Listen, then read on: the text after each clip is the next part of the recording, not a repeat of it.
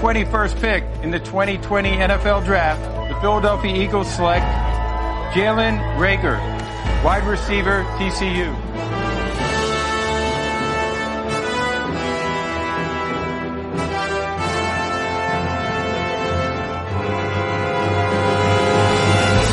Wentz has time, loads it up. Going deep down the field for Jalen Rager. He's got it!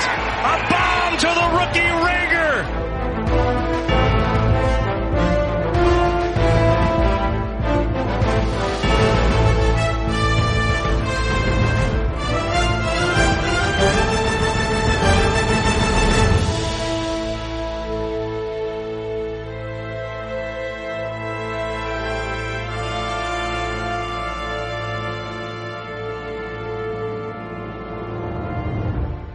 ¿Qué tal? Bienvenidos una semana más al podcast de Eagles Spain, al podcast de los líderes de la NFC Este, a pesar de todo y de todos, para comentar la derrota de los Philadelphia Eagles frente a Cleveland Brown por 17 a 22, una derrota que nos deja con un con un marcador a lo largo de la temporada de tres, de, tres victorias, seis derrotas y ese empate frente a los Cincinnati Bengals que a la larga nos reíamos mucho hace unas semanas, puede ser determinante para el devenir de la temporada.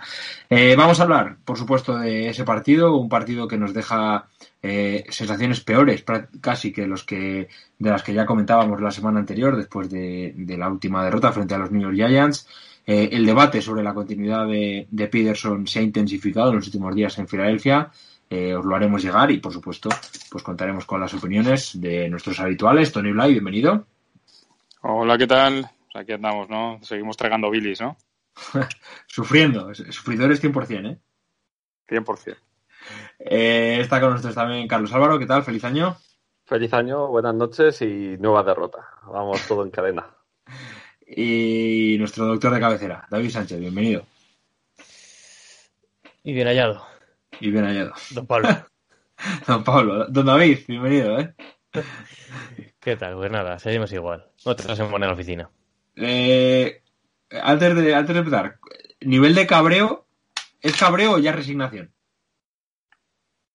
Yo voy a parafrasear a David por los loles lo que queda de temporada, tío. O sea, sí. ya me da igual. Aunque entremos en playoff. No quiero entrar en playoff, tío. No porque creo que nos va. Que sí, se puede salvar la temporada, pero eso es lo que no quiero. Porque nos van a vender eso para no hacer. no tirar los muros que hay que tirar. Vale. Eh, bueno, además de analizar esa derrota frente a Browns y sobre todo pues analizar cuál es la situación actual ahora mismo en, en Filadelfia, pues como siempre eh, haremos una previa de lo que puede ser el partido frente a los Seattle Seahawks. Eh, veía por ahí hoy en Twitter que en 2005 perdimos 0-42, algo así, y que quizá de aquí a una semana estemos hablando de eso. Eh, o algo similar, porque la situación ahora mismo del equipo es eh, totalmente decadente. Pero bueno, eh, hablaremos de eso. Como siempre, antes de empezar, os recuerdo que el que maneja los hilos, el que pone todo esto en orden, es Xavi Martín, que está en la sombra y que ya a lo mejor, como en otras ocasiones, de repente nos deja su, su comentario editorial prácticamente. Así que nada, vamos a arrancar un poco de música que nos pone como siempre Xavi y empezamos.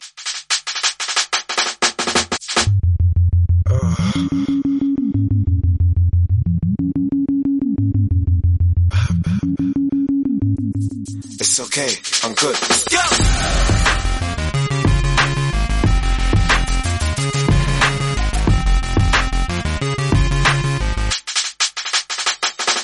Yeah, yeah, we bring the stars out. We bring the women and the cars and the cars out. Let's have a toast, a celebration, get a glass out. And we can do this until we pass out. Let it play, let it go away. Yeah. We won't come down Bueno, pues vamos a empezar eh, con ese análisis del partido frente a los Cleveland Browns, esa derrota de 17 a 22. Un marcador ajustado. Es verdad que hasta el descanso el resultado era de 7 a 0 en contra de Filadelfia. Eh, antes de empezar, y para saber de lo que estamos hablando, me pide, me piden nuestros queridos compañeros de podcast, Carlos en particular, que lea un poco las estadísticas del partido de Filadelfia. Bueno, pues en el caso de Carson Wentz, eh, fueron 21 pases completados de 35 para 200 35 yardas, dos touchdowns, dos intercepciones. El QB rating queda en 75,3, si no me equivoco. Eh, luego tenemos que se hicieron 21 jugadas de 25 jugadas de carrera para 106 yardas. Eh, la más larga fue de 11 yardas. No se hizo ningún touchdown de carrera, aunque es verdad que el juego de carrera hubo momentos en los que fluía. Os recuerdo que el partido se jugó con unas condiciones lluviosas. Eh, nuestro mejor receptor fue Dallas Goder, con 5 recepciones para 77 yardas y un touchdown. El otro touchdown fue del otro Tyren, de Richard Rodgers, que tuvo dos recepciones nada más para 48 yardas. No estuvo tampoco nada mal.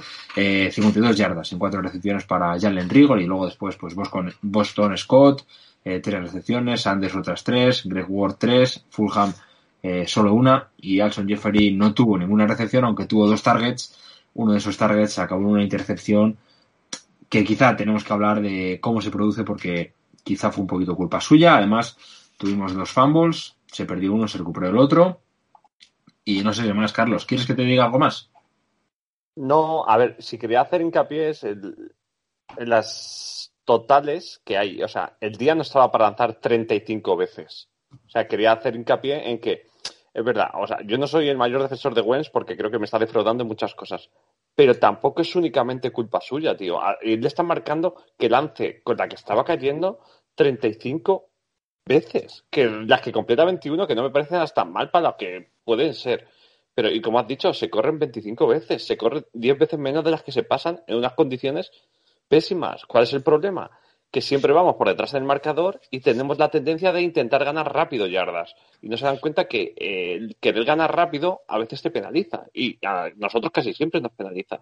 Y en un partido en el que se sabía que la defensa iba a tener mucho peso, quizás lo que nos conviene es desgastar la defensa y estar mucho tiempo en el campo y, abusar de la carrera, aunque se cometa un fumble en sus dos. O sea, no sé, o sea, era hacer hincapié precisamente en eso, en la cantidad de veces que pasamos eh, en general y en estas ocasiones en particular, es que no tiene mucho sentido. No, el partido, el partido, claramente, el devenir del partido lo marca nuestra inoperancia ofensiva a nivel de play calling. Pero eh, clarísimamente, porque cuando ves que nosotros en la primera parte estábamos corriendo bien, con Sanders, para mí, aparte del fumble, desatado, es decir, con una media de, yardas por carrera superior a 6 yardas por carrera. Y ellos, en cambio, estábamos parando bien su carrera. No sé, creo que salió una estadística a mitad más o menos de partido, donde llevaban 25 o 30 yardas de carrera en total. ¿De acuerdo? Entonces, se produce esa intercepción y ellos se ponen por delante. Termina el partido al descanso en 7-0, nosotros abajo. Y en la segunda parte, con un touchdown de desventaja, nosotros de repente nos olvidamos absolutamente de lo que es el juego de carrera. Solo mandamos a Miles Sanders a correr dos veces en toda la segunda parte. Y ellos, que hasta ese momento no habían corrido nada, siguen intentándolo. Y siguen, y siguen, y siguen. Y al final, ellos corren 40 carreras, a pesar de no tener una estadística buena corriendo, y solo lanzan 22 pases, de los cuales Mayfield completa 12. ¿Pero por qué? Porque no era un día para. Era un día para insistir con la carrera. Y a nosotros nos estaba funcionando y a ellos no, ¿eh? Es decir, que si nosotros hubiéramos insistido aún más con la carrera, a pesar de ir detrás en el marcador, apuesto lo que quieras a que alguna carrera como la que le salió a Chap no sale a nosotros con Sanders o con Boston Scott. Pero en cambio, olvidas tu playbook de carrera y te dedicas a pasar. Mm, bien, eh, ya entramos, eh, si queréis, en que la protección de pase de Wentz fue terrible por el, por el lado de Peter, sobre todo, y que las decisiones de Wentz efectivamente no están siendo, ya lo hemos comentado en los últimos partidos, Wentz no está bien. Y esto no lo discuto. Y muchísima gente está echándole muchísimas culpas a Carson Wentz y gran parte de esas culpas son razonadas. Es decir, Wentz no está bien esta temporada. No está leyendo bien. Los pases no son lo precisos que deberían ser. Esto es así. Pero no es me cargo a Wentz y el equipo va a funcionar o saco a Hertz y por lo menos que se curta y tal. No, no, no, no. Estamos hablando de mucho más si haces ese, si das ese paso. ¿De acuerdo? Y no creo que el, el mayor de nuestros problemas ahora mismo siga siendo Carson Wentz. De hecho, confirmo lo que dije la semana pasada, las tres victorias que tiene Filadelfia son gracias a Carson Wentz y no gracias al equipo. No gracias al play calling o no gracias a, a- a la banda. Entonces, eh, tenemos que mm, reflexionar, y toda Filadelfia lo está haciendo, en qué soluciones a medio plazo hay para este equipo. Porque todas ellas pasan por una renovación absoluta del, de- del staff. Eh, mirad, eh, ponía Figels en Twitter, eh, Figels es secreto quién es, pero os diré que es de Burgos, eh, una encuesta para... Un saludo, Nuño. no os diré quién es, por si acaso Nuño empieza a ser acosado, eh, preguntaba que de quién es la culpa de la situación actual en, en el, en el año. Eh, bueno, pues un 64% decía que era de Yo ambos. El hacer era ambos, que eran, bueno, era Wentz, Peterson, ambos, o otro, y decir en comentarios. Eh, Wentz tenía un 12%, Peterson un 18%, ambos un 64% y otro 4%, pero realmente solo tiene un comentario que a día de hoy el coaching staff para arriba no se está haciendo bien las cosas. Es decir, desde el coaching staff hacia arriba. O sea, que le quitaba un poco de responsabilidad a los, a los jugadores. Eh, era Fred que un staff, pero bueno. O sea, que Fred culpa un poco más al bloque. Eh, David, eh, creo que hoy, más allá de comentar el partido, que se puede comentar, pero podemos aprovechar el partido para hablar un poco de, de generalidades, ¿no? Eh, decíamos antes de empezar que si la semana pasada ya hablábamos de que si Peterson, que si el rédito que tiene después de la Super Bowl, etcétera, esta semana parece que la cuestión se incrementa. Eh, no sé si has votado en esta encuesta de Figels, pero Sí. ¿a quién votarías? Sí, he votado, he votado y, y me explico. Yo he votado a ambos. Ajá. Lógicamente es algo que hay que matizar. O sea, soy consciente de que en estas situaciones, pues el primero que tiene que dar la cara y el primero que, en tal caso, tiene que pillarlo, tienen que echarlo, es el entrenador. Y me parece que es el que carga con la mayor parte de, de la culpa por todo lo que hemos explicado, el mal play calling, mala planificación de la temporada, eh, toma de decisiones extrañas, todo esto que hemos estado comentando en cine. Pero yo también creo que, que Wentz, oye, hay que darle su parte de su parte de culpa. Y este partido es un, es un partido que lluvia aparte, todo lo que quieras aparte, toma, toma decisiones extrañas. Y sí, es verdad, se tira dos intercepciones, pero ¿qué dos intercepciones y en qué momentos? O sea, se tira un pick six y en plena remontada, en su red zone, se tira una intercepción dándole un pase a un tío que lleva lesionado año y medio. Que eso también es otra cosa que habría que comentar de por qué estamos jugando con Alson Jeffery si aporta menos que Arcega. O sea, así de simple y ya no. Entonces yo creo que la culpa es de los dos. Eh, repartir porcentajes, pues desde luego, yo en mi caso yo le pongo más, más porcentaje a, Peterson y sí que hay una corriente bastante fuerte en, en toda la familia de Eagles Spain.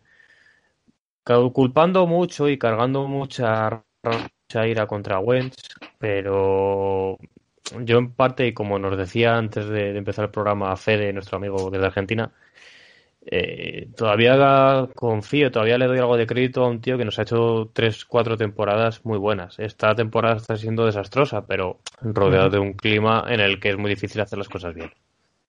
Eh, porque, fijaos, eh, tú hablas de las inter... Quizá después de todo lo que estamos viviendo en Filadelfia, claro, que llegue Carson Wentz y le casque dos intercepciones en el partido de- del domingo, como que sirve para avivar la llama, ¿no? De anti-Wentz. Pero es verdad que las dos intercepciones, la primera viene provocada por un palazo que le dan, es decir, un, error- un fallo de la línea, porque realmente esa intercepción es porque viene el balón golpeado por, porque le pegan por la espalda. Y yo es que creo que la segunda es una intercepción provocada porque Jeffery, mm, digamos que se esfuerza poco en, en luchar un balón. La primera, la primera, Pablo, es culpa suya.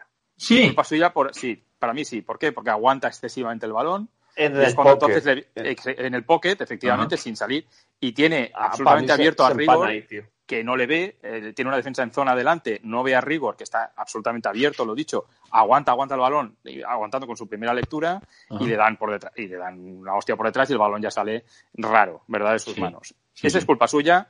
eh, puede que la línea, lo que tú quieras, pero es culpa suya en el sentido de que aguanta excesivamente el balón y no en una lectura fácil que tiene en ese momento. La segunda sí que comparto que no es en absoluto culpa suya porque el pase está bien tirado y es Jeffrey el que no salta. Pero Sí. así, claramente. O sea, Jeffrey se queda en una cosa extraña que hace y no, y no salta por la bola. le, le toca en la espalda, sí que es verdad que el cornerback le toca la espalda y al mínimo contacto hace un poco de futbolista de, de soccer. Al mínimo contacto corta el salto, cae para adelante y levanta los brazos como, eh, o sea, como buscando el paso interfines, que si te pones estricto se puede pitar, se puede pitar, pero que no lo pitan y no pasa nada. Ah, esa, esa jugada es inexplicable que Jeffrey haga, haga eso. Para Ajá. mí. ¿eh? Yo creo que él tiene que saltar a por la bola y si ve que corre riesgo de intercepción, ejercer en ese momento el de cornerback, intentar que no la coja el rival, pero no quedarse ahí a un medio camino que no haces nada ni saltas un palmo. Es, no sé, es una jugada extrañísima ¿eh? y, y, que se nota que Jeffrey no está bien. ¿eh? Pero, Es un pero jugador más que otra cosa ya. Sí, sí. Eh, Y ahí, mira, vamos a uno de los temas importantes que se le está criticando mucho a Peterson y es el aguanto con la vieja, cua- con la vieja guardia, pase lo que pase. ¿Vale? Y me centro un poco más, más que en Jeffery, que bueno, que se le está dando bola y dice que le quiere dar más protagonismo y tal. Peters. eh, a Peters, efectivamente. Lo de Peters es sangrante. Es, eh, porque además ha salido Mailata cuando ha tenido que salir y lo ha hecho muy bien. Es que esa es la otra historia. Tienes un tío de 23 años con una progresión extraordinaria para un señor que no había jugado en la vida a fútbol americano y que te está dando unos resultados muy buenos y en cambio tú te mantienes con tu señor de 38 años que se lo están comiendo las defensas rivales Retirado. y, sí, retirado y vuelto y tal, y que lo has traído para no ocupar esa posición, sino otra porque se te lesionó Dillard, y en cambio, cuando encuentras en Mailata lo que es posiblemente a lo mejor un, un- un futuro titular, y en lugar de seguir eh, dándole, dándole cancha para que mejore, para que progrese, no, lo sientas otra vez y pones a Peters otra vez para que haga el ridículo como hizo el otro día, porque hay un, par de vídeos en Twitter analizando su actuación y es de estar absolutamente sobrepasado, perdido en muchas ocasiones, no sabiendo dónde tener que bloquear. Ya no sé si por porque debe ser un tema físico, no tiene otra explicación, porque Peters no se le debe haber olvidado jugar. Pero en cambio hay jugadas en las que sale a, cambio, a campo abierto a bloquear y que no, no sabe a quién. O sea, eh, es extrañísimo lo que le está pasando a Peters y este partido es de los peores que le he visto yo en muchísimo tiempo. Y eso es inexplicable en Peterson cuando está viendo esto, que siga diciendo, no, no, Peters va a ser titular y va a ser titular en el siguiente partido. No lo entiendo. Entonces, eso unido a lo de Jeffrey, es que, no sé, me parece que hay decisiones que está tomando que, que no son normales, en el sentido de decir, voy a morir con las botas puestas, ¿no? Eh, por lo que hablas entonces, eh, yo no sé si tú has votado en la, entre- en la encuesta, pero tú te veo más en Peterson. No, no, no, no, no. A ver, insisto, ¿vale? Quentz no está bien tampoco. Las culpas, ¿vale? Hablamos de culpas. Eh, hay- podríamos solo poner esos dos porque hemos puesto esos dos, pero hay muchísimos más culpables, ¿no? Eh, bueno, lo dicho, yo creo que Peterson se está equivocando, está haciendo una mala temporada. Sí. Wentz se está equivocando, está haciendo una mala temporada y cuando pues tus, dos de tus puntales están haciendo malas temporadas, lógicamente el equipo lo sufre. Mm, esto Pero, significa Tony, que si quitas a uno de los mal dos, tu trabajo durante mucho tiempo, eh, Claro. a que no te queda mucho puesto. Vale, pues ahí viene el tema. Ahí viene el tema. Y es decir, Peterson lleva haciendo mal su trabajo dos años, podríamos decir, el año pasado fue insatisfactorio, lógicamente también, aunque nos clasificáramos, ¿vale? Y Wentz el año pasado pues tampoco estuvo bien, ¿no? ¿Qué sucede? Que tú a Wentz lo has firmado con una extensión que lo hace ahora mismo imprescindible. Tú no puedes cortar a Carson Wentz ni puedes sentar a Carson Wentz. No puedes hacerlo con el contrato que tiene actualmente. ¿De acuerdo? En cambio, a Peterson sí que lo puedes despedir. No tienes ningún problema. Puedes cambiar el staff. Por eso la opción fácil es lo que decíais. Cambias el staff y, y a ver qué pasa. Y a ver qué pasa es si Wentz empieza a funcionar a los niveles que le hemos conocido. Y no te hablo del 17 porque a lo mejor la lesión de rodilla efectivamente lo ha convertido ya en eh, ese jugador del 2017 no, no puede volver nunca más, ¿no? Pero sí el que vimos el año pasado en muchas ocasiones al final de la temporada, oye, ganar ese partido a Dallas con un partido prácticamente de, de traca, ¿vale? Eh, Esto, sin receptores, sin nada, esto es lo que esperamos ver un poco de Wentz, ¿no? Y que esperábamos ver esa pequeña progresión más adelante este año también, con un, un mejor rodeado y con mejores jugadores a su disposición, que viéramos un pasito más adelante de Wentz. Y en cambio estamos viendo pasos atrás y pasos, a- pasos agigantados atrás. Y esto es lo que preocupa, porque tú has visto que Wentz sí que te puede dar ese nivel y el staff, por lo que sea, no está sabiendo explotar eso. Y no está sabiendo eh, que él pueda progresar. Y aquí viene la segunda pregunta. Y dices, ah, y, y Wentz sí que puede tener una mala temporada, y lo he leído antes por ahí, y Peterson no. Es decir, Peterson nos ha hecho ya ganar un anillo. Porque le estamos echando todas las culpas a él. Cuando a lo mejor también ha tenido una mala temporada o dos malas temporadas. Sí, bueno, Andy Reid también tuvo una mala temporada con nosotros.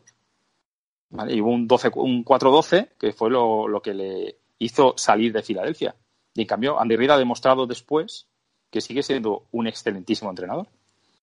¿Esto puede pasar con Peterson? Pues sí, pero muchas veces llega un momento en que etapas se terminan.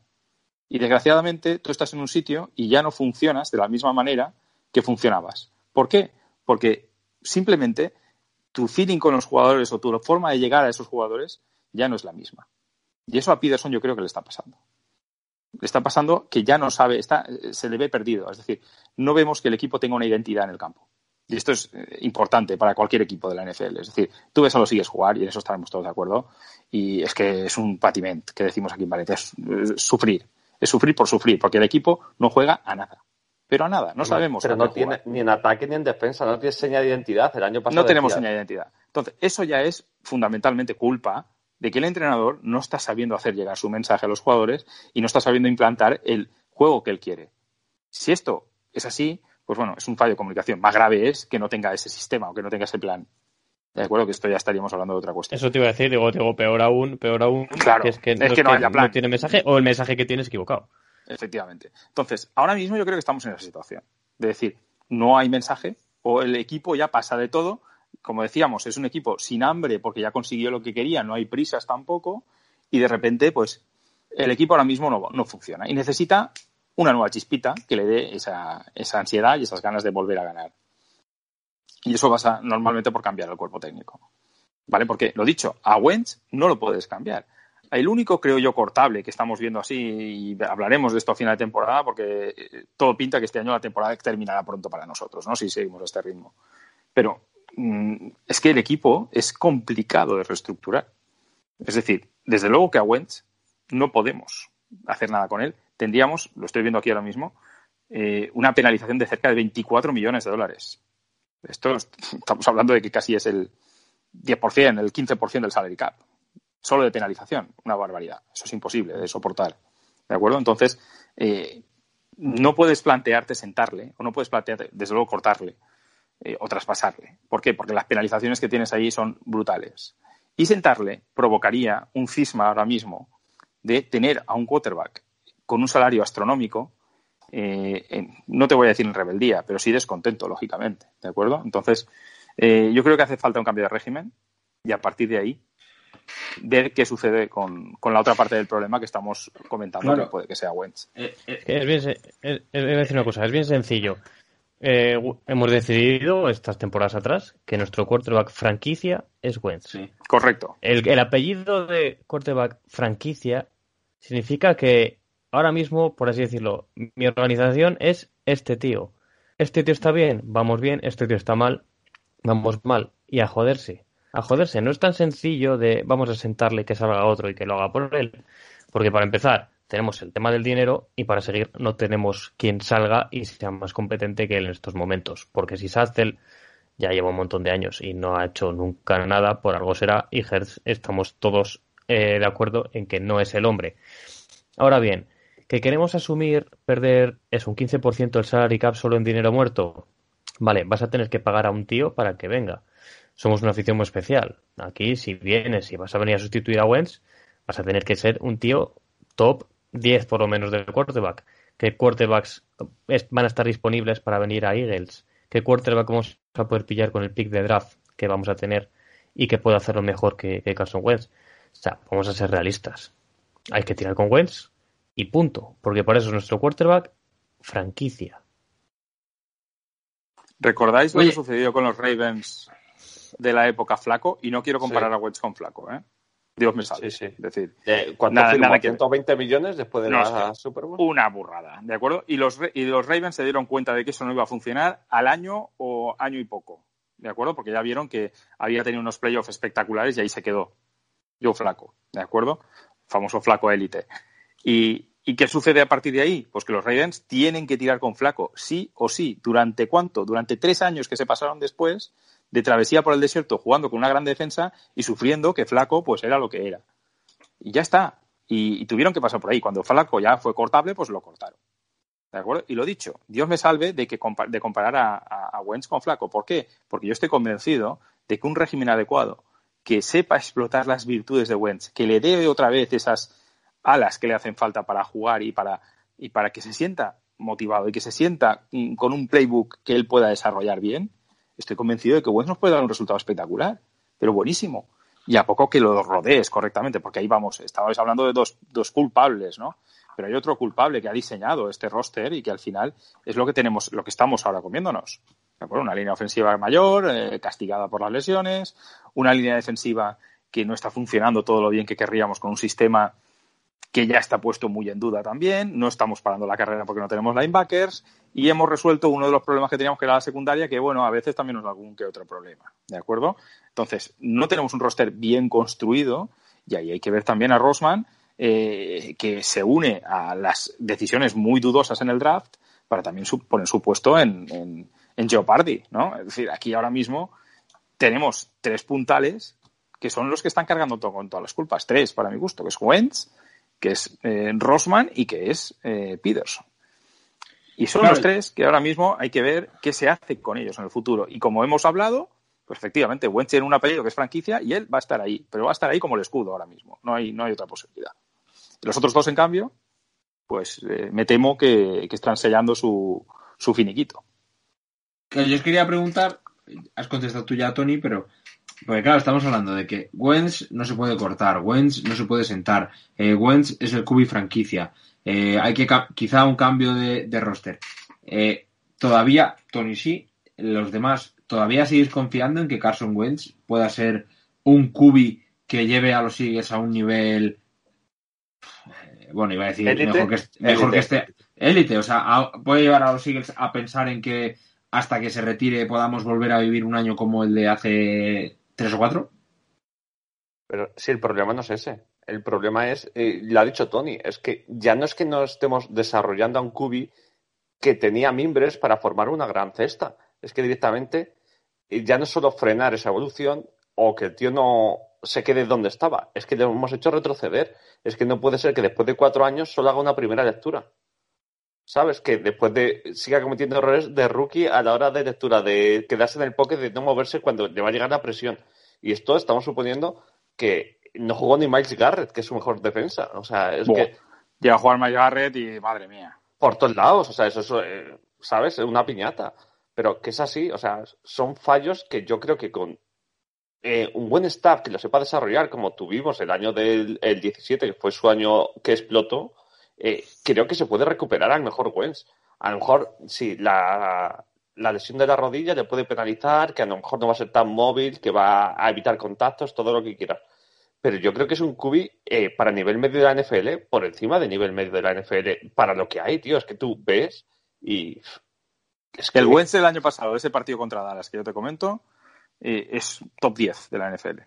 Por eso duda, es que el nivel es, bajito ahora mismo de cubis. Y, y no creo que estemos muy alejados de, de lo que tú dices, un top 10, top 15 de, de- de lo bueno que puede llegar a ser. El problema es qué armas tiene, qué play call le estamos dando y cómo estamos desarrollando. Es que tenemos, podemos tener un diamante en bruto, pero es que no estamos puliendo. Pues a esas tres preguntas, eh, si le pusiéramos letras que tanto le gustan a Pablo, eh, en las tres, ¿qué armas tiene? Pues yo te diría ahora mismo que deficientes, ¿no? De menos, ¿no? Eh, el play call está siendo de F, no te diría más, vamos. Y eso unido es que es desastroso. Es decir, si mis armas son deficientes y el play calling que me están dando no me beneficia a mí como, como, como quarterback y además eh, mis compañeros no se consiguen adaptar a él o no se abren o no tengo tiempo para lanzar porque tengo que estar en el pocket, mm, es que todo se une para que sea, es la, la pócima del desastre. Entonces, de verdad, necesitamos cambios y, urgentes. Y esto, de aquí al final de temporada, es que va a ser un suplicio, sobre todo pasar por esta travesía del desierto que nos queda ahora de los cuatro partidos que nos vienen, que van a ser muy duros. Va a ser complicado. ¿eh?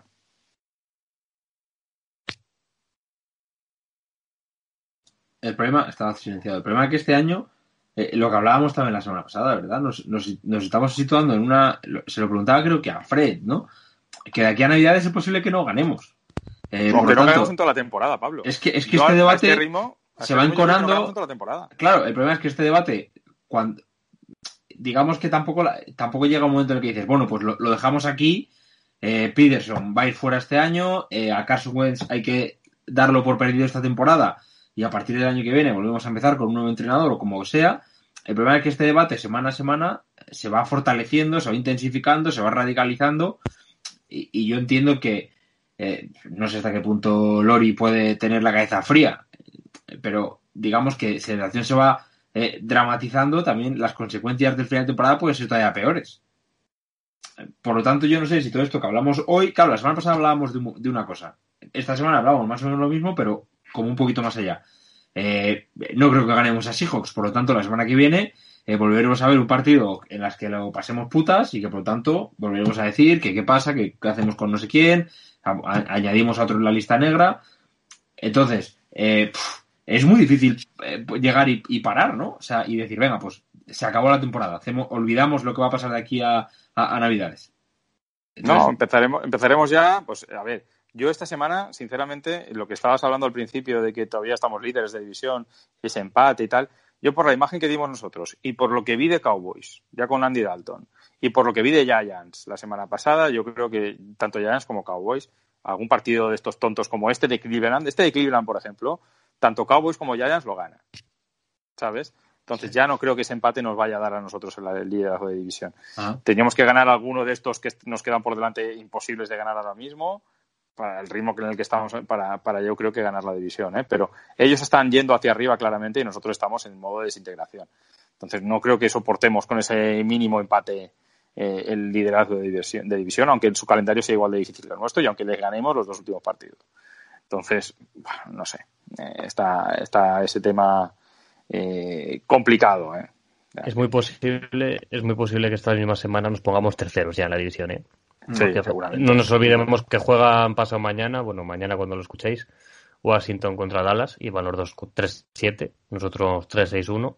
Si con ellos ganan y nosotros perdemos, uno nos va a adelantar, sea quien sea, que posiblemente sea Dallas. No puedo perder Y, ya, dos, y, ¿no? y Giants juega contra, contra Bengals, Bengals que si ya son malos de base, Correcto. pues sin Burrow, Sin Barrow. Ya no, Así es, así es. no hay más. Pero Yo bueno, ahora mismo, eh, sí, por suerte, lo que decíais vosotros, ¿no? Parece que se juntan los astros para que efectivamente no podamos pelear por la división y que esto ya demos la temporada ya por, por Ajá. finalizada, ¿no? Eh, que sería lo mejor, yo creo, ¿no? Por lo que decía también Carlos al principio. Oye, eh, del partido puramente de los Browns, eh, no sé si la que, que Goddard, bueno, es que también es el estilo de Carson Wentz, pero eh, de, de esta limpia que se plantea para final de temporada, entiendo que Jeffery está fuera. Eh, ¿Creéis que Sackers es otro de los que habrá que despedirse, darle gracias por los servicios prestados eh, y qué servicios, pero que ya está fuera? Mira, te digo, te, te cantes rotundamente, ¿no? Lo que iba a decir David. rotundamente sí, rotundamente sí, fuera. Te digo, te digo los cuatro que claramente están fuera, ya no solo por un tema de rendimiento, sino por un tema de, de pasta, De money. ¿vale? De money. Vamos a ver.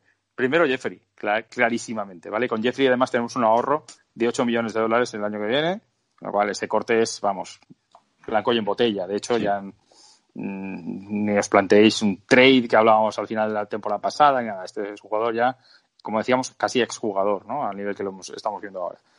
Después, eh, Dishon Jackson.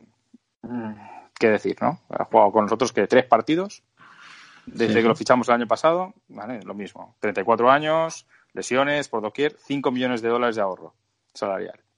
También un corte claro. Y después tenemos los dos que estáis comentando, Sackerts, que hay que ver qué se hace con él. Yo no creo que se le. Yo creo que probará el, el mercado de agencia libre. Este año ha tenido un claro, una clara regresión también. Y te- ahorraríamos cerca de 4.700.000 euros con dólares, perdón, con su corte o con su no renovación, ¿no? Mm, bueno, yo creo que con Ersa a lo mejor se hace algo, se intenta ver un contrato de un año, pero por menos dinero del que se le va a dar a. ¿eh? Eso es, yo creo, más que posible. Y el otro, que aquí hay que ver qué se hace con él, pero que termina contrato también. Y para mí el rendimiento que está teniendo este año está siendo muy por debajo de lo que se esperaba. Es Derek Barnett.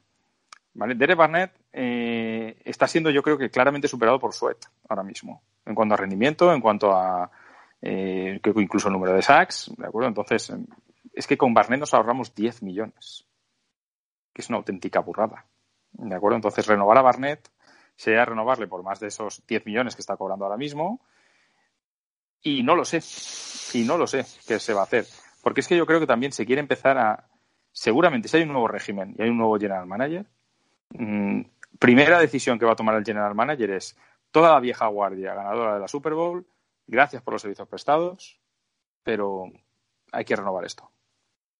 Y van a empezar uno detrás de otro, ¿eh? Pero uno detrás de otro. Y con estos jugadores que además te ahorras mucho dinero contra el cap, mmm, vamos, cuento con que se va a hacer una limpia importantísima. Mm.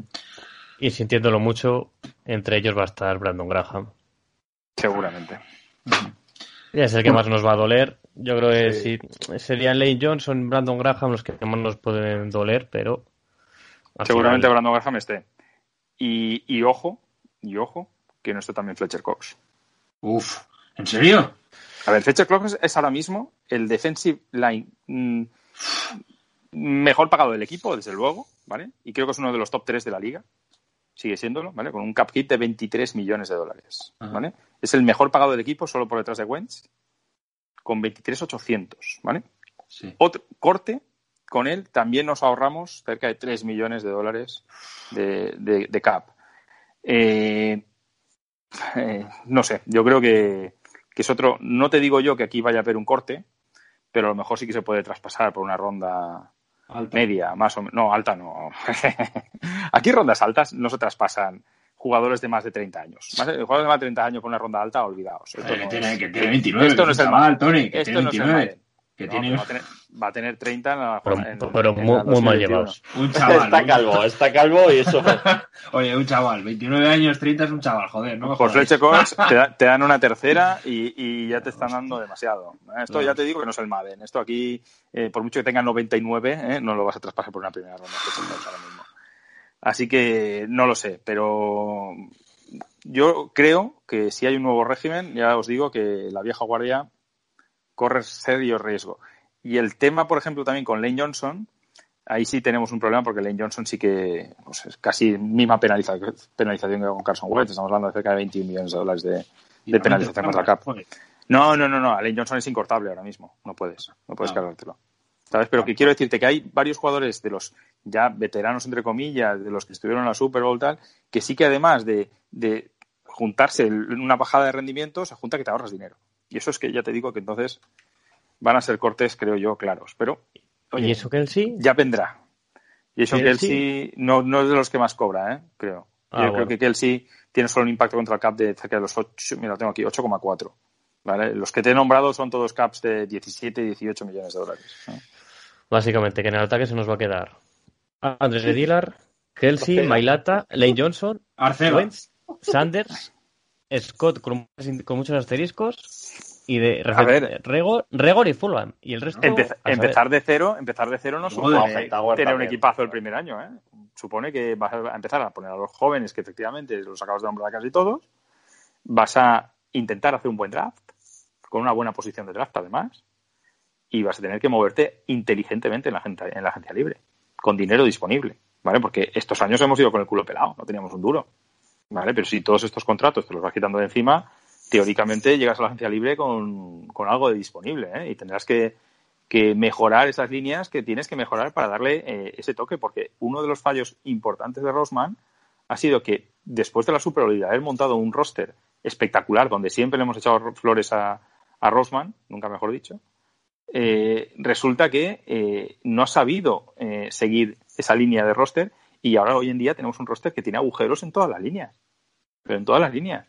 Y eso es lo que él no ha hecho bien, porque no ha sabido mantener ese equilibrio entre mantener a los veteranos con contratos teóricamente asequibles o teóricamente cortables para el momento en que tengas esta caída de rendimiento, deshacerte de ese jugador y al mismo tiempo ir introduciendo a esos jugadores jóvenes que van llenando esa- esas líneas. Y ha tenido un problema, yo creo que perenne con, con el tema de defensivo. Es decir, que la defensa hemos tenido problemas año tras año, o, bien en la secundaria o bien en la línea de linebackers, ha cuidado más la línea defensiva. Pero el resto es que ha sido un desastre. Y ya no te digo los receptores y tal, ¿vale? Es decir, que no ha sabido generar un buen roster durante estos años y ahora lo que tenemos que hacer es confiar en que las cosas se van a hacer mejor. Vale. Eh, vale. Eh, del partido de Browns, ¿apuntamos alguno más en la lista negra? No sé si. eh. Hay que Pues a venga. uno más. Eh, a Mills, ¿no? a Mills. Yo hubiera Yo- ay, votado- te- te- tenía lo de Mills, joder, Mills. Eh, qué La que opción Mills. D a, a Nuño, la encuesta de haber puesto todo, la opción D otro y al poner a Mills. Mills.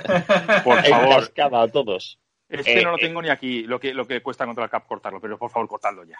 Con- Pero ya. Lo que ponemos el dinero nosotros, no te digo que. Qué desastre. Oye, pero luego hace un baile guay en el último cuarto, cuando seguro, vamos. Sí, y lleva el pelo verde y lo que tú quieras, pero es un, es un, es un jugador que no jugaría ni en la XFL, de verdad, ¿eh? es increíble. Es muy malo, Mills. Muy- al Capi contra los Eagles. O sea, va contra todo. Es que, eh, de, de verdad, ya no sé, había jugadas que ya no sabías si estaba de safety o de, o de corner, pero da igual, le dejaba 15 metros al, al- al receptor. Era acojonante. O sea, Hay una que se pira que lo dice hasta el comentarista. Dice, no entiendo por qué se ha ido. O sea, le deja de repente literalmente solo. Tío, o sea, flipo. O sea, no sé. No tiene mucho sentido. Vale. Eh, bueno, entiendo que damos por hecho, o estamos dando por hecho a día de hoy, el fin de la era Peterson. y Con Peterson se va todo el mundo. hay que tercerar staff. Exacto. Sí, sí, hombre, si entra uno nuevo, yo creo que traerá todo. todo. Todo nuevo. O sea, ofensivo, defensivo, todo. Vale. Eh, venga, ¿alguna cosa más de, de Browns? ¿Alguna cosa más? O pasamos, aunque realmente también esta parte también va a ser rápida, ¿eh? Eh, pasamos, pasamos al Seahawks. pasamos. Sí, porque pues, esto es... eh, Esto es la rebota. Te- tenemos todavía de aquí a final de temporada para dar vueltas a este asunto, o sea que no os preocupéis que, que tendremos tiempo. Vale, pues nada, un poquito de música que nos ponga nuestro querido Xavi, que hoy no nos eh, alegra con su voz y seguimos con la previa del partido contra Seahawks.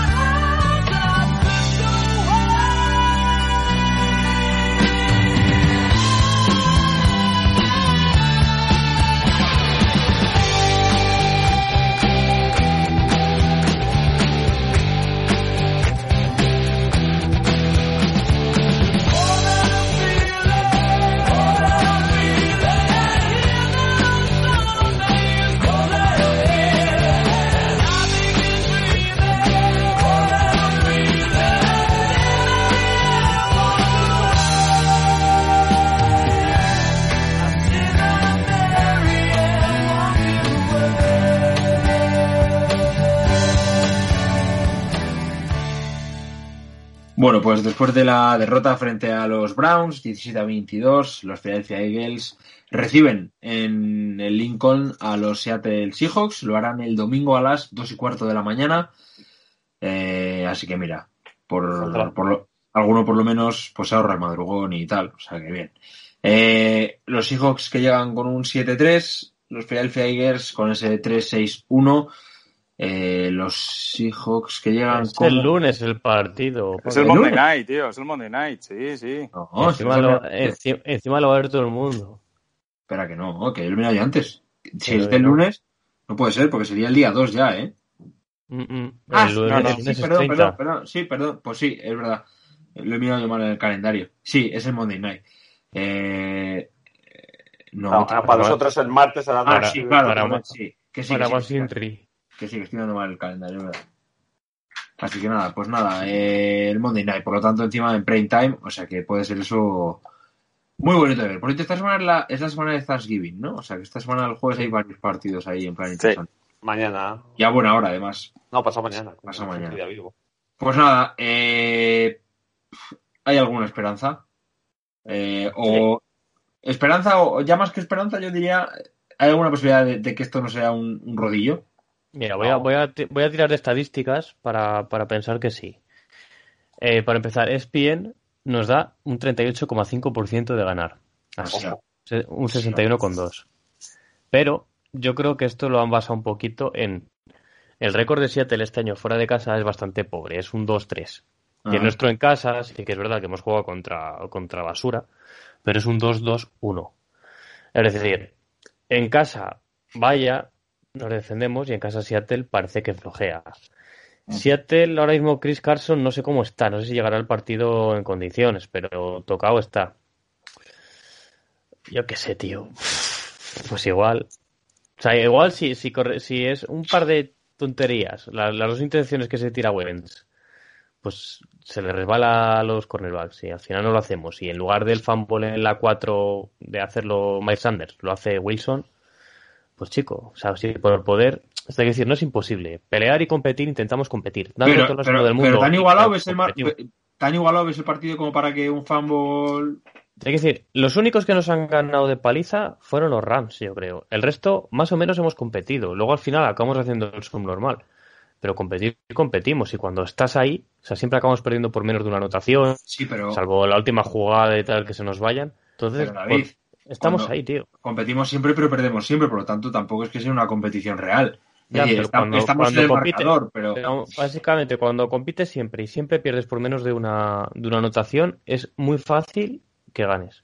yo creo Porque que no. al final, el, Yo creo al que no, final porque este año se está demostrando que no es, o sea, que, que va más allá de competir, o sea, estamos compitiendo pero perdemos siempre, por lo tanto, Sí que es verdad que sí que es verdad que otros años en los partidos que, que iban así súper igualados siempre cuando ellos tenían un, un drive para ganar el equipo rival siempre salía nuestra defensa con un big play que conseguía un fumble o que conseguía una intercepción que conseguía cualquier cosa. Este año igual nos está faltando eso pero basta eso. Eh, ponerte uno por uno por delante que tenga Wilson cuatro minutos y medio y tengan una intercepción porque le rebote el balón al receptor en la mano y la pille por ahí el, el propio Mills. Claro, sería o sea, interesante ganar también. podemos ganar sería interesante ver cuánto tiempo de lo que va de temporada hemos estado por delante del marcador, ¿eh? Bueno, Eh, poco. eh, es una estadística muy complicada, pero yo creo que así a simple vista yo diría que muy poquito. O sea, los partidos que hemos ganado, bueno, pero yo creo que así en general hemos estado en el marcador, como dice David, pero nunca de decir nos han ganado ellos a nosotros. O sea, hemos intentado siempre eh, el remar para morir en la orilla, vamos, que se dice. El orillate de toda la vida. Sí, sí. Eh, No sé. Bueno, eh, los demás, ¿cómo lo veis? Eh, ¿Lo veis tan con tanto optimismo como David? No, que yo que sé Vamos, que se ha tomado. vamos a palmar como hijos de puta. O sea, lo clarísimo. Si de por sí Wilson nunca se nos ha dado bien, eh, imaginaos ahora 5-0, Wilson contra Eagles. que, Pues seis. Apúntale en seis. la vida, o sea, todos los cubis que corren nos hacen muchísimo daño. Le sumamos que vamos a tragar big plays, pero como más pavo que ellos el jueves, o sea, es brutal lo que nos va a caer. O sea, yo que, vuelvo a paliza, ¿eh? pero de la buena. Has dicho esto, perderemos porque estoy intentando hacer contra Gafe. Ganaremos algún partido, pero yo creo que vamos a perder. Y como ha dicho David, solemos competir bien porque yo pensé que Steelers nos iba a palizar también. Pero creo que este partido de verdad eh, no vamos a competir, vamos a hacer ridículo brutalmente. Claves aquí, a ver, aparte del 5-0 que comentaba Russell Wilson, efectivamente los quarterbacks móviles se nos dan mal porque al esquema Schwartz se le da mal un quarterback móvil. No, no lo pueden encerrar en el pocket, no pueden meterle la presión que le gusta meter y para nuestra defensa siempre es difícil, ¿no? Únele que ellos tienen dos armas ofensivas brutales, como son Metcalf y Lockett, que Slay es posible que se coja uno de los dos y no te voy a decir que lo anule, pero un poco lo minimice, pero es que nos queda el otro. Y Ba- balones a que- miles. Sí, balones a Mills, efectivamente. Y, y Lockett es el típico jugador que te- nos suele hacer, vamos, muchísimo daño con su velocidad, con su profundidad. Así que, bueno, bien. Eh, sí que es verdad que la defensa eh, está siendo el menor de nuestros problemas en ese sentido. Eh, El otro día contra Browns relativamente lo hicimos bien. Es decir, solo permitimos 13 puntos ofensivos, ¿no? El resto por los de la defensa y los field goals y tal. Pero, bueno, mm, no lo sé. Yo con la defensa no me la jugaría esta semana. Y aún así, pues si conseguimos parar su defensa, ah, perdón, que nuestra defensa pare su ataque y tal, hombre, eh, sí que es verdad que la defensa de Seattle este año no está siendo la mejor de la liga, ¿eh? Y este ha sido uno de sus baluartes durante muchos años. Y en cambio, leo aquí que están siendo una de las peores defensas contra el pase de la liga. 343 yardas por partido les están metiendo. Eh, ¿Qué sucede? Que también cuando nos enfrentamos contra Cowboys también eran ellos de las peores defensas de la liga y hicimos el ridículo. Entonces, No solo eso, claro, es que nos preparamos también los partidos que esta vez que tenemos que pasar correremos ese correremos, efectivamente. Y, y eso es el tema, que aunque ellos fueran la peor defensa de la liga contra el pase, que parece que se acercan, es que da igual, es que nuestro ataque ahora mismo está tan inoperante que no nos veo capaces de, de meterle a Seattle eh, más de 24 puntos, que yo, yo creo que sería más o menos el, el baremo que vamos a necesitar para ganarles. ¿vale? Entonces, no, no lo veo factible ahora mismo, viendo lo que hemos visto en estas dos últimas semanas. Que nos pueden dar la sorpresa de repente, oye, revivimos y hacemos un gran partido y tal. Pues hombre, todo puede pasar en la NFL, ya un partido ya sabéis que, que todo puede pasar, pero yo ahora creo que los Eagles están en un momento mental y un momento complicado como para que estos Seahawks sirvan de revulsivo, ¿no? y ellos además también se están jugando todo ¿eh? en su división. Su división ahora mismo yo creo que es la más de las más completas de la NFL y eso que este año los Niners no están bien, pero los Cardinals sí. Y, y pues eso, ahí con la victoria del otro día de Rams se aprieta mucho y ellos tienen que ganar, ¿eh? entonces ellos van a salir a tope, pero a tope. Así que yo veo pocas posibilidades de este, este porcentaje que decía David. yo lo incrementaría un poquito más, ¿no? Está generoso, David, está generoso. No, no, no soy yo, No, no, que soy no, yo. no, Lo ¿eh? das bien, ¿eh? Lo das bien. Sí, nos daban cinco Sí, puntos, eh, under 2 de cinco puntos, una cosa así. Cinco puntos, 61, 61 38, o sea que bueno. A ver, mira, a nivel, 61 o sea, tampoco, ¿eh? a nivel fantasy, para que sepáis, eh, los que tengáis receptores de Eagles, os va a poner que se enfrentan a la peor defensa contra el pase. O sea, eso que ha dicho, eso que ha dicho Tony. Mira, ya que si le da la ventolera a Peterson por mandar carreras, por bien porque corremos, y si le da por la ventolera por mandar pases y conecta porque Furlan tiene un partido de los suyos, que no lo hemos comentado versus Browns, pero partido muy muy pobre, sí que es verdad que los balones que le pasan son súper forzados, un ball placement sospechoso. Yo solo espero, pero yo solo espero una cosa, tío. Si, si un partido bueno y Goder hace un partido bueno, oye, Yo solo espero una cosa, David, que Sí. este no sea el partido, que por lo que sea el ataque vuelva a funcionar mal y tal y cual, y en Monday Night le dé por sentar a Wentz y sacar a Hertz. No, hombre, no. Bueno, aunque Eso- Peterson ya ha dejado alguna vez alguna pullita de estas No, así, pero, no, no, pero olla, Peterson, ¿eh? Peterson ha dicho esta, esta, esta semana que, que no va a sentar a Carson Wentz. Como coja y por un, un poquito de presión, de tal, de no sé de qué, de qué estamento, porque no nos olvidemos que Hertz es una segunda ronda, ¿vale? Le dé por sentar a Wentz para sacar a Hertz, puf, puf, la que le puede caer a Peterson, ¿eh? Porque puede salir Hertz y hacerte tres o cuatro carreras buenas y tres o cuatro pases buenos, no te digo que no. Pero, Pero... las cadenas y tal. Efectivamente, pero, pero la del pulpo, ¿eh? La del Mm. pulpo puede caer ahí. Sí. Pero bueno, eh, esperemos que, que sea un partido medio revulsivo para que por lo menos lo que nos queda de temporada no sea tan, tan asqueroso de ver. Porque es que lo comentaban el otro día Sí. Todo el mundo por Twitter, entre ellos David creo también, ¿no? Que es que esto está siendo muy duro. Es decir, ponerte a ver los partidos de los Eagles. eh, esto cuando le das al, al botoncito del Game Pass y te dice disfrútalo en vivo, ¿eh? De cómo que disfrútalo, madre mía. Hijo de puta. Estamos, estamos para disfrutar, ¿eh? Estamos para disfrutar. Qué barbaridad. Eh, Tony, ¿ganamos o perdemos? Perdemos, perdemos. Ya es, la fe se me ha terminado. Da- David, ¿veis? Tenéis que hacer como yo, ir a misa. David, A ver, Puceda. Ganamos. Hombre, Pucela. Eh, el Pucela Ganamos. ganó, por cierto. Eh, ganamos. Ga- ganamos, pero quiero decir que ganamos y al final es una mala noticia. O sea, porque como vamos a hacer todo mal esta temporada, este partido que lo tenemos que perder, lo vamos Nos a ganar. esperanzas, ¿no? Eh, Carlos. Eh, perdemos apalizadamente. Y yo digo que también perdemos, o sea que esto está claro. Eh, por cierto, eh, voy ganando la porra, eh, que lo sepáis. Eh, el siguiente es Fred, que lleva cuatro victorias y no se ha presentado esta semana, por lo tanto. pff, eh, Pero estás muy amarrategui, Pablo, estás muy No, amarrategui. hostia, me agarré que no, joder, he acertado. Tres, tres derrotas y dos victorias, o sea que tampoco está tan mal. O sea que dos victorias de tres. No, tiene mal. mérito acertar victorias y derrotas. Jógate a los empates. Oye, pues hay que caso como ese iba a ser MVP de la temporada, así que ahí es. Ahí. Ahí estuve ágil. Eh, vale, oye, pues eh, por lo demás, eh, así para terminar y redondeamos, que llevamos 52 minutos. ¿A quién veis en playoff en nuestra división, chicos? Tal y como está la situación. Eh, es que estamos todos en 3, bueno, nosotros, 3-7, 3-6. ¿Qué? Que va, va a haber uno que se va a meter. ¿eh? Sí, a mí me O sea- está gustando Giants últimamente, tío. Sí, pero el calendario de Giants creo que es más Ya, complicado ya, es el máximo, que, sí. que el que el de Cowboys. ¿eh? Entonces, aún se meterán los Cowboys. ¿eh? Sí. A ver, os digo más, así, mira, muy rápidamente. ¿eh? Eh, los Giants juegan esta semana contra Bengals, Que lo ganan. después Seahawks, eh, Cardinals, Palman. Browns, Ahí lo pueden ganar también. Ravens Palman. Y terminan contra Cowboys. Ahí está la clave. Y Ese entonces- último partido, ahí yo creo que se van a por la división. Entonces, Cowboys tienen a Washington esta semana, Ganarán. Ganarán. Ravens, Palmarán. Bengals, Ganarán. Ganarán. 49ers Eh, ganarán. Eagles Ganarán.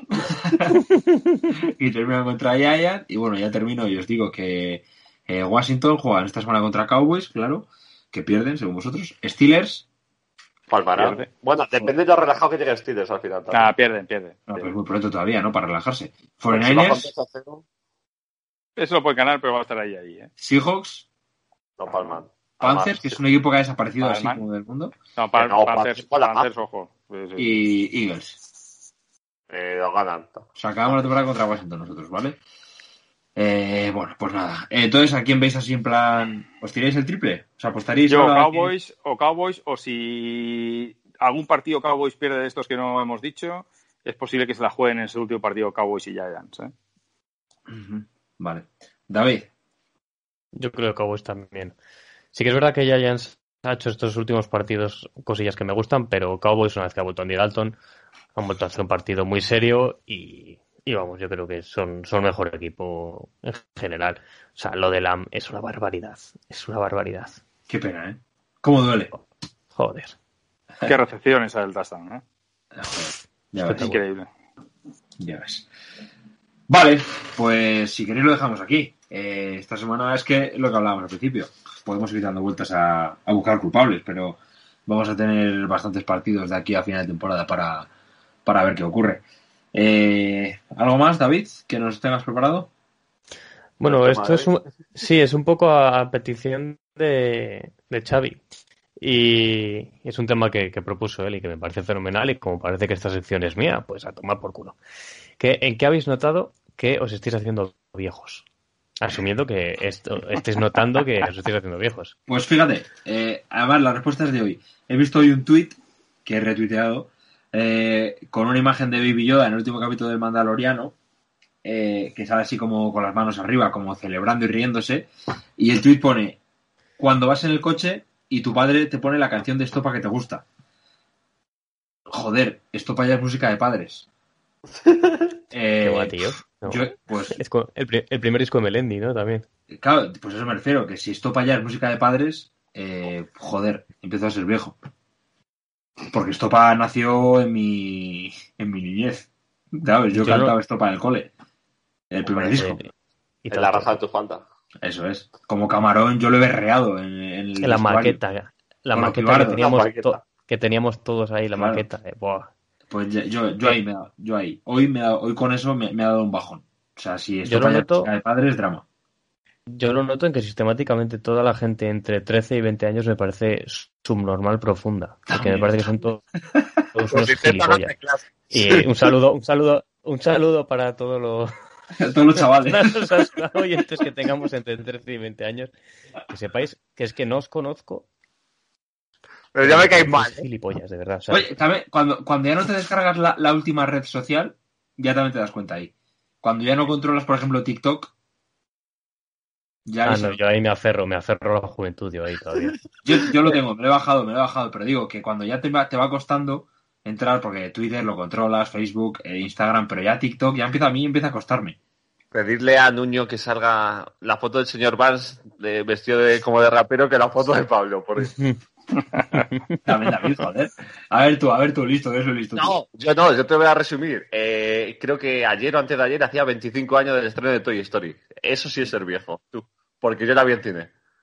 ¿Ves? Pues eso. Y Tony, bueno, es que Tony ya es padre. Yo ya, bueno, yo mira, la primera sensación es esa, que ya a las diez y media de la noche, cuando ya se han dormido los niños, te pones a ver una serie, una peli o lo que sea, y te quedas sopa, pero a las 10.45, ¿vale? Pues eh, eso ya es señal de que, de que la edad está ahí, ¿eh? O sea, Tony los días de podcast se tomó un café 10 minutos antes. No, no, y mira, tío, y hay otra cosa que me toca mucho los cojones, porque yo eh, soy de los domingos aguantar hasta la 1.45 que terminan los últimos partidos. Y últimamente me entra un sueño, tío, acojonante. De verdad, o sea, es que eh, aunque los partidos estén emocionantes y tal, hay días que digo, mira, lo apago y ya mañana lo termino de ver porque es que me voy a dormir.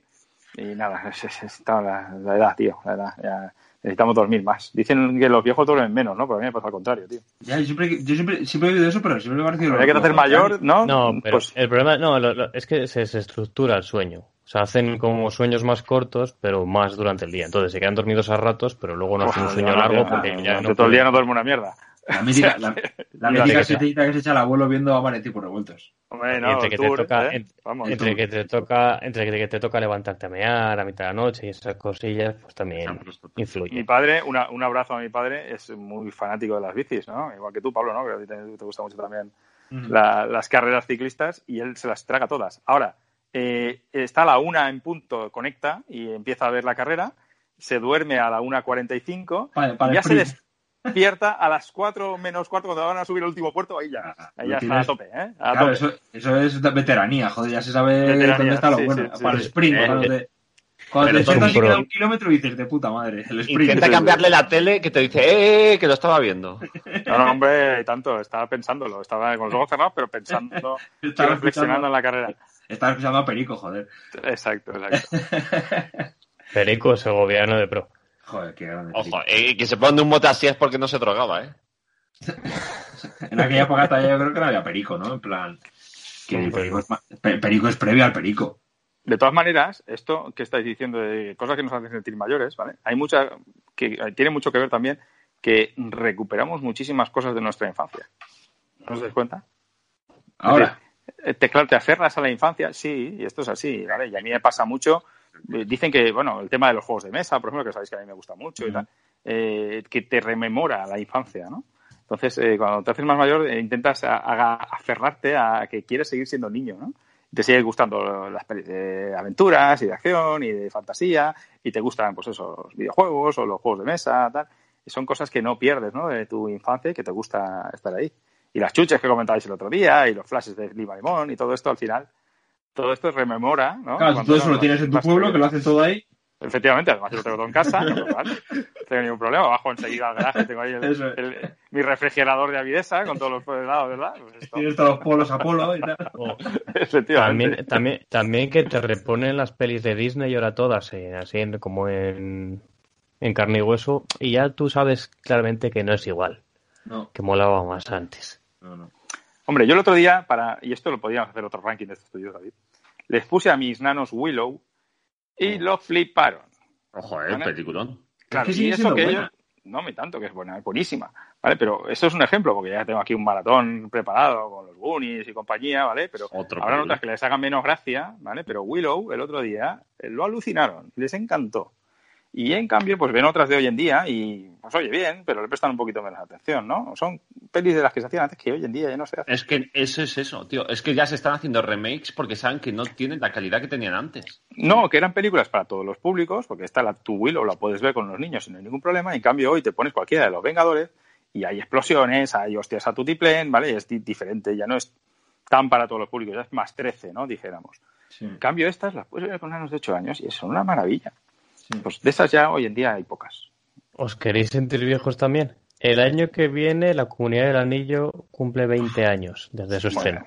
Eso es duro, ¿eh? yo no, a mí me, me- eso me toca mucho las narices con la música, tío. Yo con la música, También. mis, dito- mis discos de toda la vida, que ahora de repente dicen, no, es que este disco que a ti te molaba tanto ya tiene 30 años. ¿eh? Y "Hoy va". Pues eso. Entonces, Bueno, entonces yo tengo más. claro. ¿vale? sí, por esto- pero lo de se- Estopa, se lo digo a pasa veces- Estopa, eh, que lo he dicho al principio. A mí Estopa me, me sorprende que los años que tiene ya Estopa. O sea, quiero decir, no lo veo tan lejos en el tiempo y ya tiene 25, 20 años, creo que salía este, este año, hace el año pasado, que salió el primer disco de Estopa, que ya son años. Pues eso. Eh, la semana del motor del autobús de los planetas, que es uno de los discos favoritos míos de la historia, ¿vale? Pues 23 años. Es una auténtica barbaridad.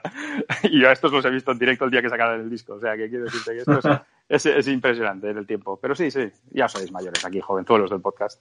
Bueno, cada, vez, menos, como puedes apreciar. Eh, pues nada, oye, con esta maravillosa oda a la vejez, vamos a acabar el podcast de hoy.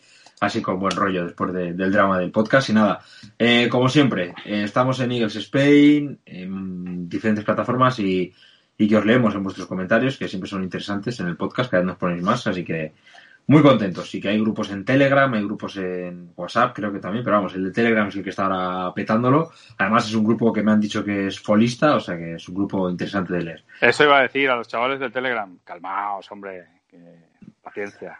Déjalo, chavales. Si- si a los chavales Agonías. Lo mejor que se puede hacer es silenciar ese grupo, tú. Que, No, que no. sois, que sois unos putos agonías, me cago en la Esos puta. chavales, tío, tienen criterio, les gusta Nick Foles. Vamos a cambiar el nombre del grupo a Overreaction Eagle. ¿eh? En el Telegram.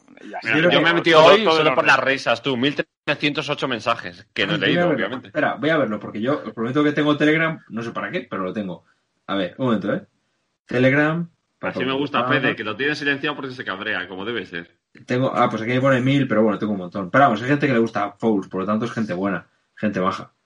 Eh, gente con criterio, en el fondo. Pues nada, eso, así, así terminamos. Eh, por cierto, ¿cómo a, cómo a Fouls? Estaba, le dieron un toñazo el otro día, ¿no? Lesionado está, ¿no? Lesionado para toda la temporada. ¿Qué dices, tío? Claro.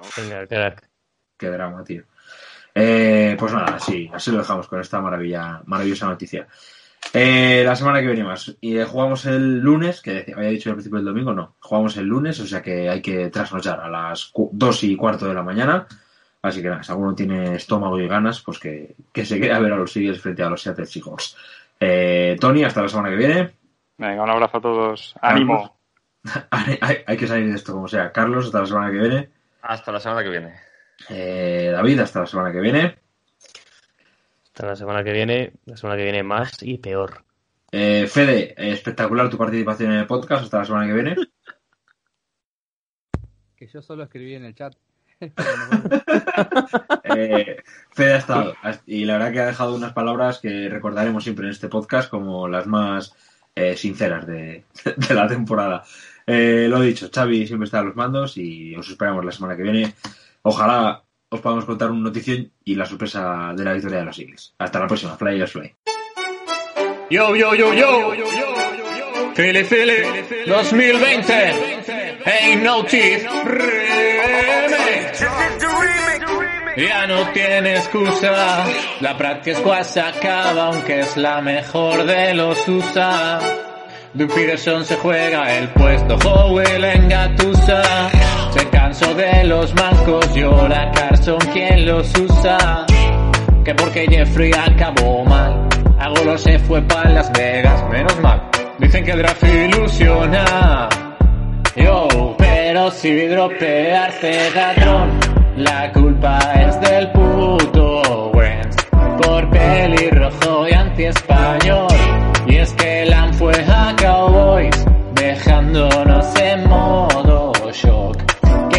follen puto Jerry Jones. Pero hice todo este llanto por nada. No haremos una season mala. Filadelfia ya está preparada. En diciembre llorarán los de Dallas. Dallas.